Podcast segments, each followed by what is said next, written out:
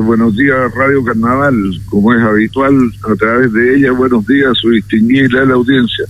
Gracias por estos minutos, pues, diputado. Hoy estábamos preparando. Muchas gracias, diputado. Estábamos preparando el eh, la efeméride para este día. Y un día como hoy, diputado, claro que en el año 1971, en Chile, el presidente Salvador Allende, 71, un día como hoy, promulga la reforma constitucional que permitió la nacionalización definitivamente de la gran minería del cobre que estaba en manos de estadounidenses. Pues.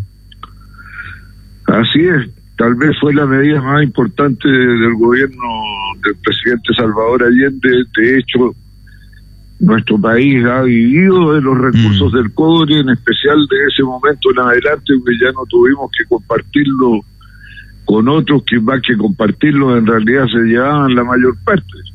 Claro, oiga. Y si uno mira lo que ha sido el aporte global del cobre al eh, fisco de Chile y por lo tanto al país, queda claro que ha sido nuestro sueldo, como mm. se decía antiguamente, que el cobre era el sueldo de Chile. Pero no fue lo único que hizo Salvador Allende, siendo tal vez lo más importante. Exactamente, un día como hoy eh, se, se, promulga la, la, ley. Todo esto comenzó en Rancagua, ahí en, en, Rancagua, como que los mineros eh, eh, se tomaron el tema de la, de la minería, se van los estadounidenses y queda en manos de los chilenos, no, no usaban, entre comillas, solamente la mano de obra más, la, la, que sacaba el cobre, porque inclusive los ingenieros, todos ellos eran, eran gringos, pues. Sí, pues había una duda sobre la capacidad que teníamos los chilenos de mantener la producción y todo esto se hizo con ingenieros y profesionales chilenos. Bueno, debo contarle, Sandro, que entre enero y septiembre del año 1973 yo trabajé en Chuquicamata, ah. en el mineral de Chuquicamata. Bueno, me tuve que ir por razones de salud, me podía dar un ataque de plomo pero en ese periodo eh, los ingenieros, los profesionales, desde luego los trabajadores, los conductores de maquinaria, ya eran todos eh, chilenos y se aumentó la producción. Sí, así tengo entendido. Los primeros años eh, eh, se doblegó la producción que tenían los, los estadounidenses en Chile y con mano de obra chilena, con los ingenieros, traduciendo un poco inclusive cómo funcionaban las máquinas, porque inclusive la eh, el funcionamiento de las máquinas y todos sus ordenadores. Los manuales estaban en inglés. Estaban en inglés. Eh, hace algún tiempo atrás vi un reportaje respecto del tema. Ellos no creían nada y no querían pasar inclusive absolutamente nada al pueblo chileno. Ellos hacían la mejor parte de la producción y además se llevan la mayor tajada, pues. Había una inmensa mística entre los trabajadores chilenos a todo nivel.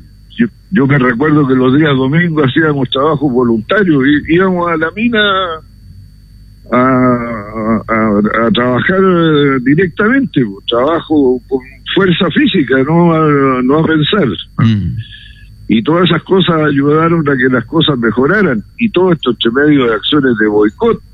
Mm. Me recuerdo que una vez eh, una sección que se llamaba tiros primarios, los tiros primarios eran las grandes explosiones que molían eh, eh, el cerro y desprendían grandes cantidades de material que después se reducían con la sección de tiros secundarios que hacían un molido más chico, todo esto con explosiones. Mm. Y tiraron la huelga en la sección eh, de tiros primarios para eh, impedir que se contara con el material para procesar la producción de, mm. cobre. Y todo eso hubo que hacerlo bajo dirección de ingenieros chilenos pero con eh, mano de obra que no era de la sección de tiros primarios, que no eran los especialistas. Mm.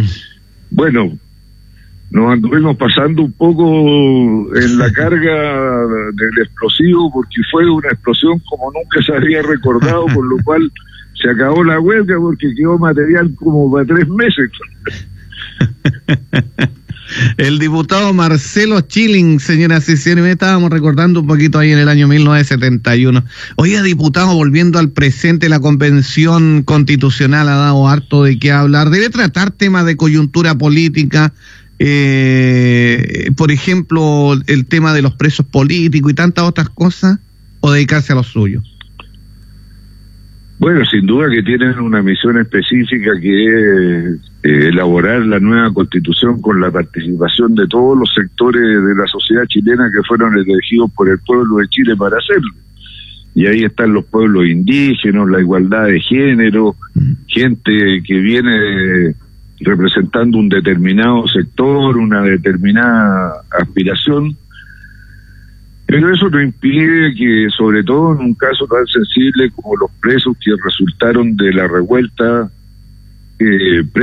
tengan la atención de la convención o de alguno de sus actores, porque si queremos que la convención tenga éxito, a mi juicio, Sandro, hay que apaciguar el estado de ánimo, impedir que tengan justificación brotes de, violencia, de agresión contra los propios convencionales. Y a eso sin duda que ayuda el eh, bajar la tensión que hay por el tema de personas que están eh, encarceladas, no se sabe si justa o injustamente, pero que llevan demasiado tiempo en prisión preventiva, pues no puede ser.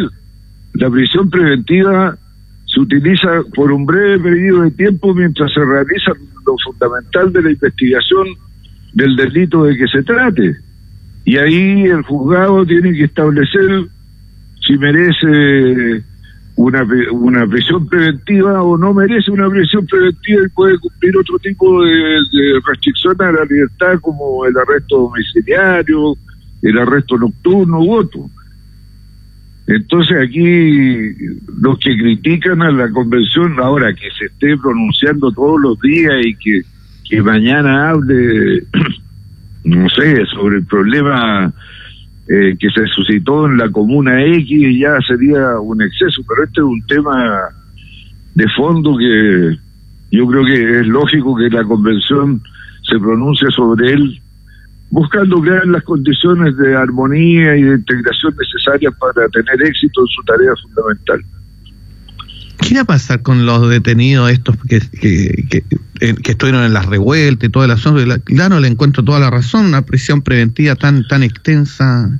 Bueno, por lo pronto lo que hemos visto es que la Fiscalía eh, el Ministerio Público, que es el que persigue los delitos en Chile, está actuando más rápido, está dando instrucciones de que se acumulen en eh, pocas manos el eh, seguimiento de las causas, de modo que se pueda tener un punto de referencia al cual concurrir para pedir que se apuren las cosas.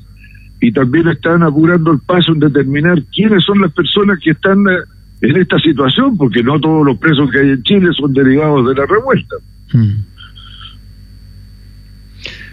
Actualidad semanal, señoras y señores, junto al diputado Marcelo Chile. Oiga, diputado, hoy día en la mañana habla la gente de la eh, clínica Las Condes, asegura que otras cuatro personas se aplicaron dosis extras de vacuna. Eh, no sé si está al tanto de este tema eh, en el ámbito nacional, diputado. ¿Debe, alguna, ¿Debe haber alguna sanción contra Clínica Las Condes?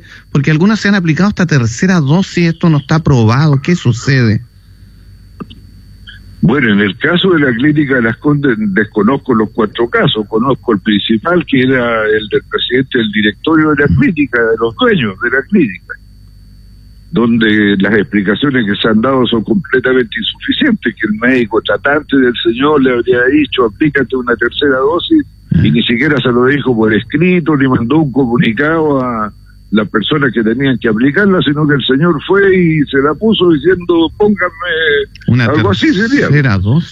Y eso es uso de un privilegio irritante, obvio que no no no corresponde y en ese caso en particular la clínica tiene que ser investigada y si merece una sanción tiene que aplicársele porque aquí estamos frente a una situación que no solo produce daño a la salud, sino que produce daños sociales. Mm, ah, nuestros compatriotas están bajo tensión, con desesperanza, con angustia, y ahora además al ver que hay privilegios injustos con rabia. Y eso no puede ser. Pues. La autoridad tiene actuar, que actuar de manera ejemplar. Ahora, también ha dicho la subsecretaria de salud o alguna autoridad de salud de que a modo experimental se le han aplicado a varios centenares la tercera dosis, pero a modo experimental y autorizado por quien corresponde, no de que a mí se me ocurrió y... No voy a poner una tercera dosis. Sí.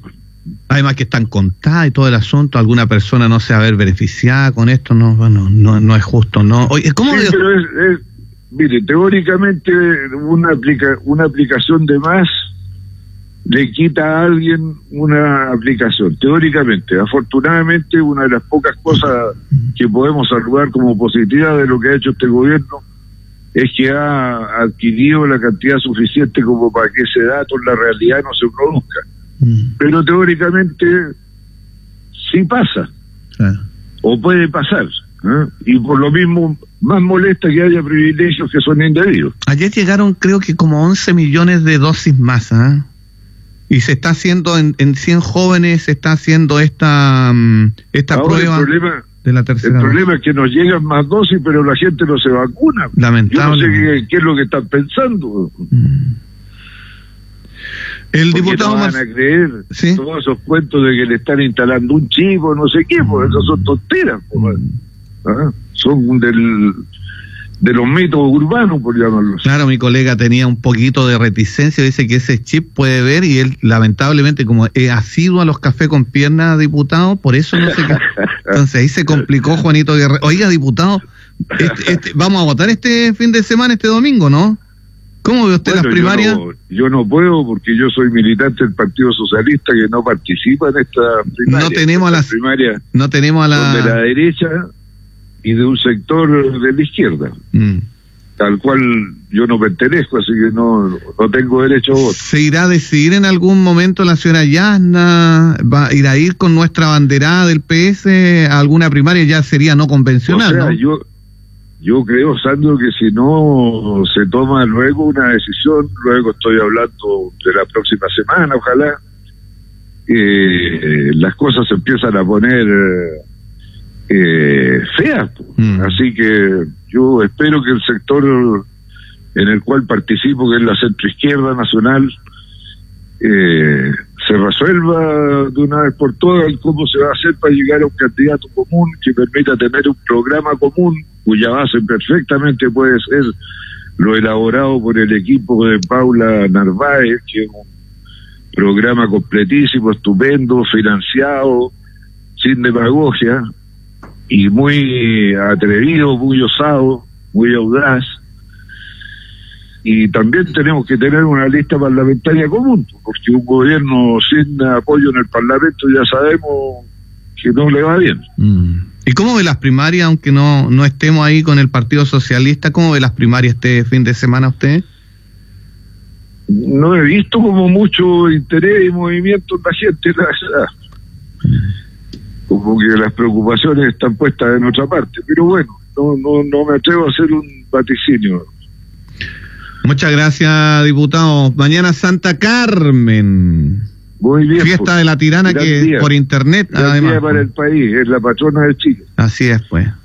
Muchas gracias, diputado. Que tenga un buen día. y dejar de decirle que el señor de Rementería, actual concejal de la ilustre Municipalidad de Viña del Mar, el otro día me dijo, yo soy muy amigo de Marcelo, dele mi saludo. Le envió muchos saludos el señor de Rementería, don Marcelo Chilling.